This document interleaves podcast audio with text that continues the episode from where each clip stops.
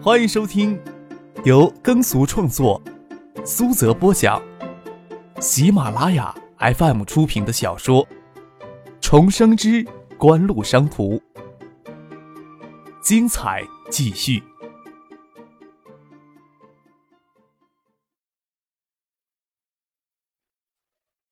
第八百一十五集。力拓、必和必拓不是号称将整个西澳洲北部地区所能寻找到开发价值低廉的布洛克曼矿都占过去了吗？张可翻看着地质勘探资料，笑着说道：“咱们呀，要是马上将这个勘探结果公布于众呀，十亿吨规模储量的低龄布鲁克曼铁矿，大概能让力拓和必和必拓的高层急得跳脚了。”贾志毅笑了起来，说道。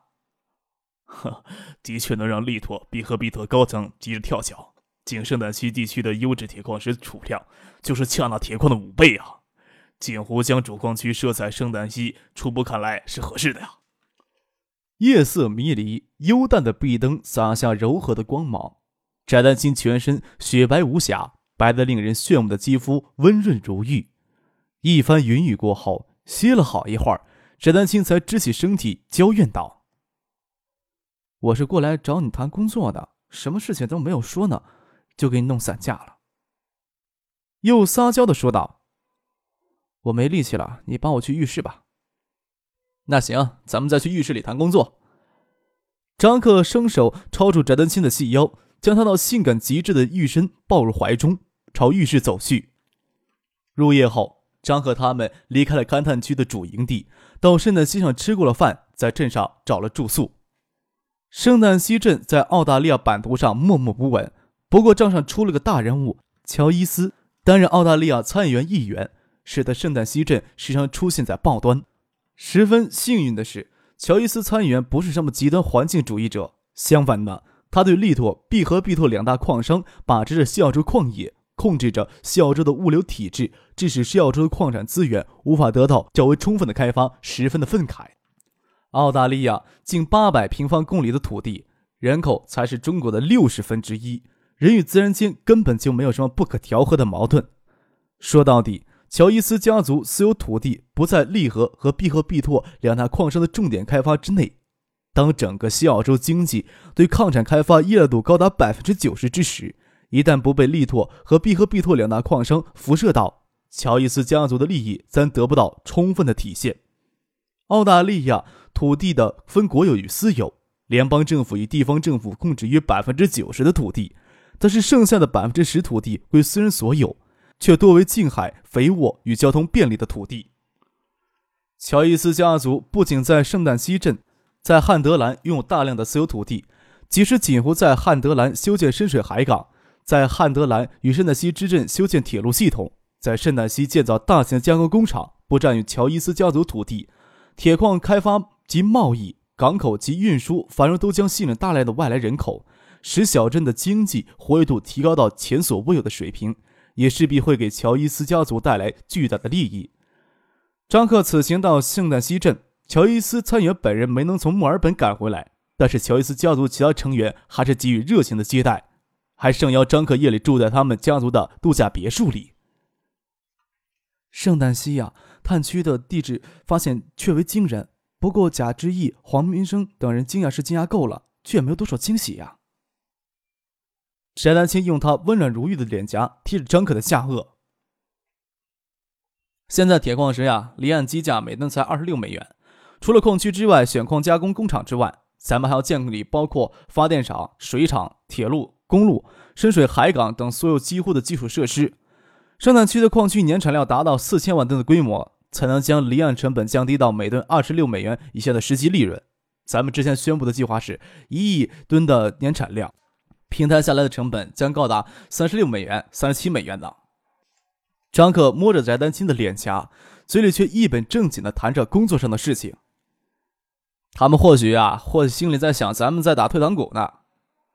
十亿吨的储量，年产四千万吨规模，差不多算是饱和开采。力拓、必和必拓在西澳洲的主矿区发展了三十年，各自年产量也才四五千万吨。景后投资规模小了，成本居高不下，每年都是净亏。但是要发展到四千万吨的年产规模，谁知道要用多少时间呢？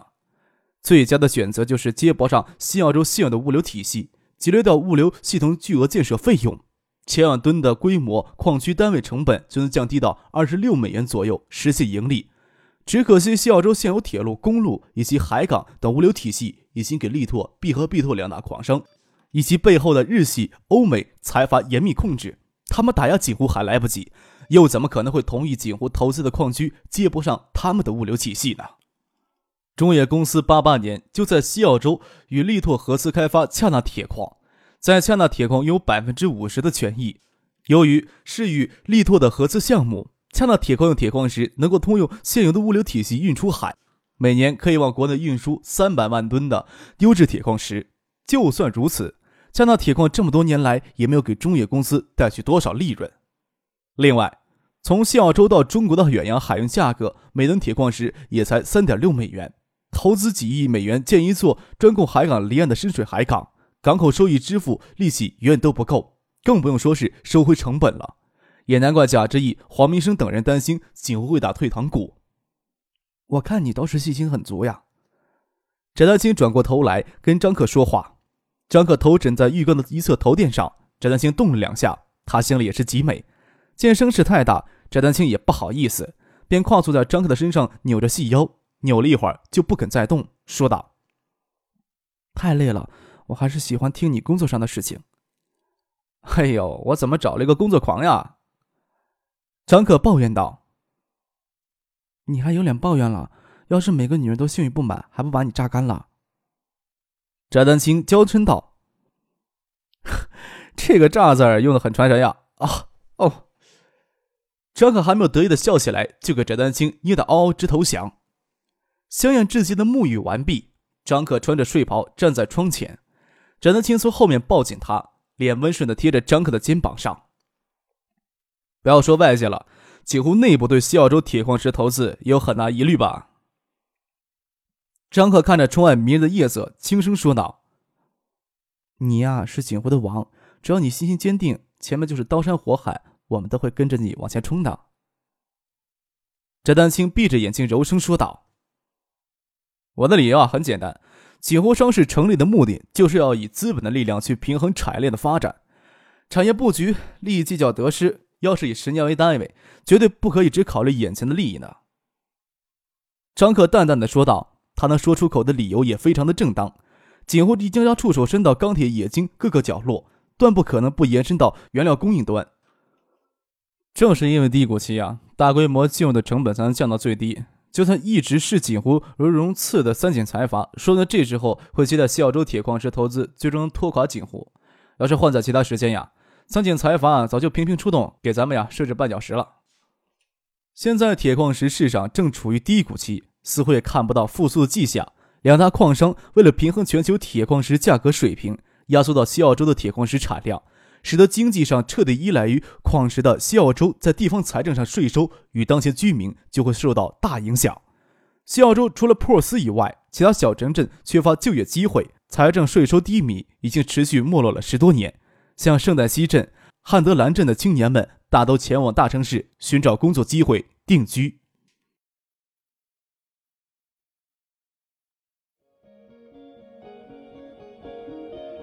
您正在收听的是。由喜马拉雅 FM 出品的《重生之官路商途》。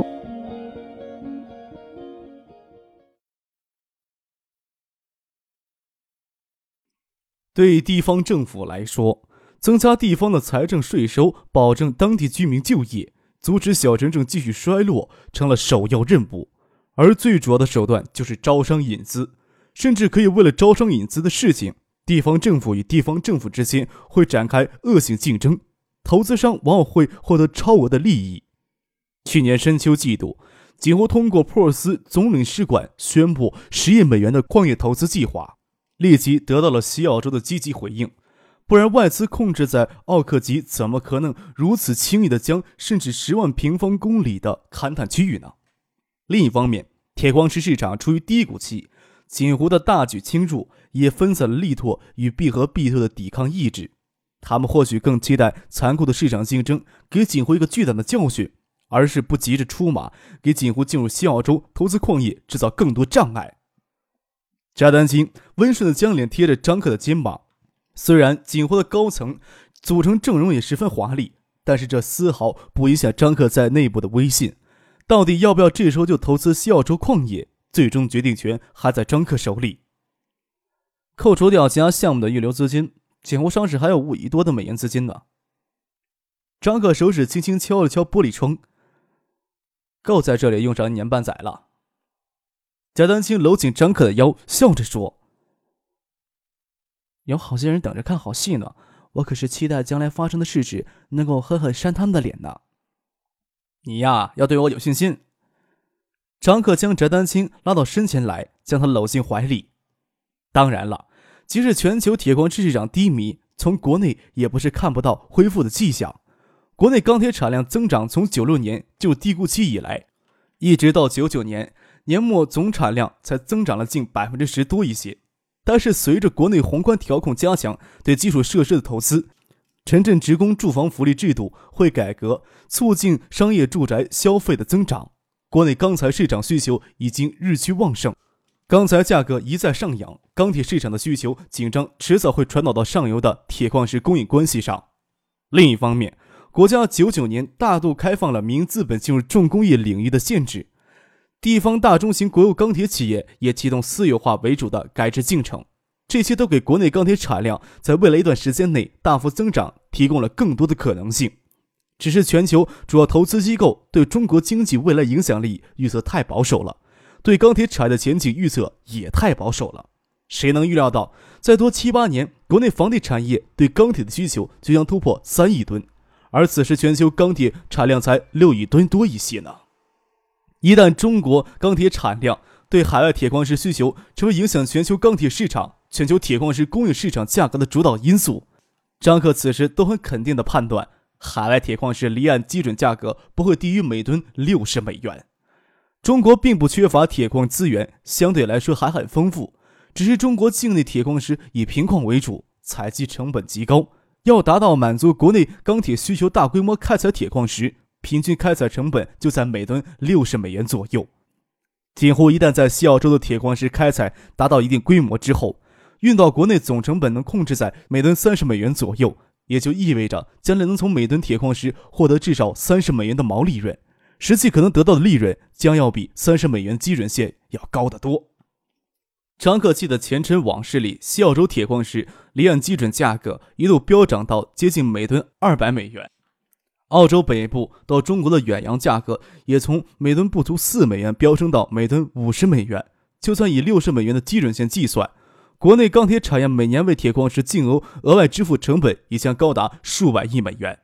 就是中国铁矿石的发展，致使澳洲一家不足两千万澳元上市的小公司，在短短三四年间市值激增到三百亿澳元。张克要是那种小富即安的人。可以偷偷摸摸的以最高百分之五上限买进这家公司的股票，然后祈祷一切都按照历史轨迹发展，一切顺利的话，最多能获得十五亿澳元的利润。张可当然不是小富即安的人，特别是他这样有能力改变这段历史进程。那家上市公司缔造的奇迹，几乎完全可以取而代之。一旦获得成功，就意味着每年能获得数十亿的超额利润。最为关键的，一旦国际铁矿石价格飙涨太离谱。而中央政府缺乏更有效手段，那时已经成为国内主要铁矿石供应商的锦湖，将成为中央政府对抗国际巨头、平抑国际价格的主要筹码了。张克心想，这时候各方阻力最小，就是拆床卖柜，也要将圣诞西与汉德兰之间的物流通道先建立起来。何况锦湖上市还能挤出五六亿美元可用，熬过一两年，只要国际铁矿石市场稍有起色，融资就会变得简单。接下来的几天时间里，张克都在圣诞西、汉德兰等地考察，一直到一月二十日才返回珀斯。圣诞西地区的勘探资料已经足够让锦湖做出对圣诞西铁矿资源进行大开发的决定。前期的筹备工作做的算是一个令人相当满意的结果。张克又在珀斯住了四天，一直到二十四日，叶剑兵、孙尚义等人抵达了珀斯，正式代表锦湖商事与西澳洲地方政府以及中冶、中铁建设、中港建设。宏远建设、南洋海运、新加坡港务集团等业务合作伙伴在珀尔斯签署了一系列的合作开发协议，同时宣布对锦湖商事珀斯公司注资追加到六亿美元。第一笔两亿美元的注资在宣布当日的就汇到了澳大利亚，使外界再也不用猜测锦湖投资西州铁矿的决心了。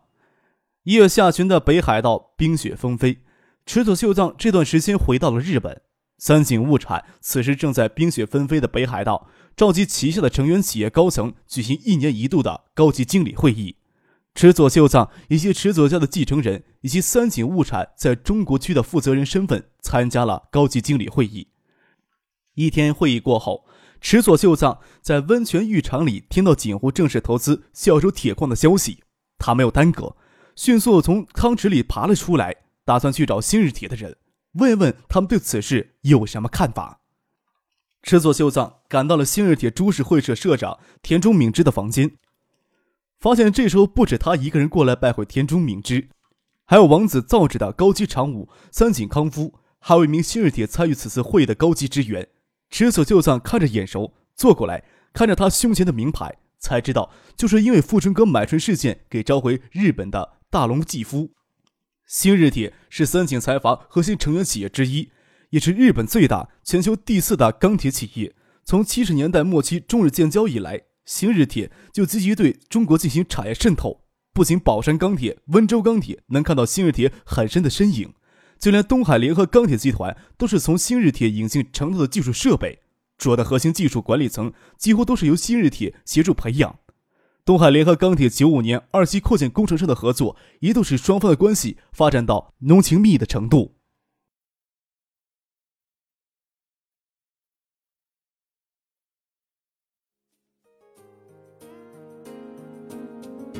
听众朋友，本集播讲完毕，感谢您的收听。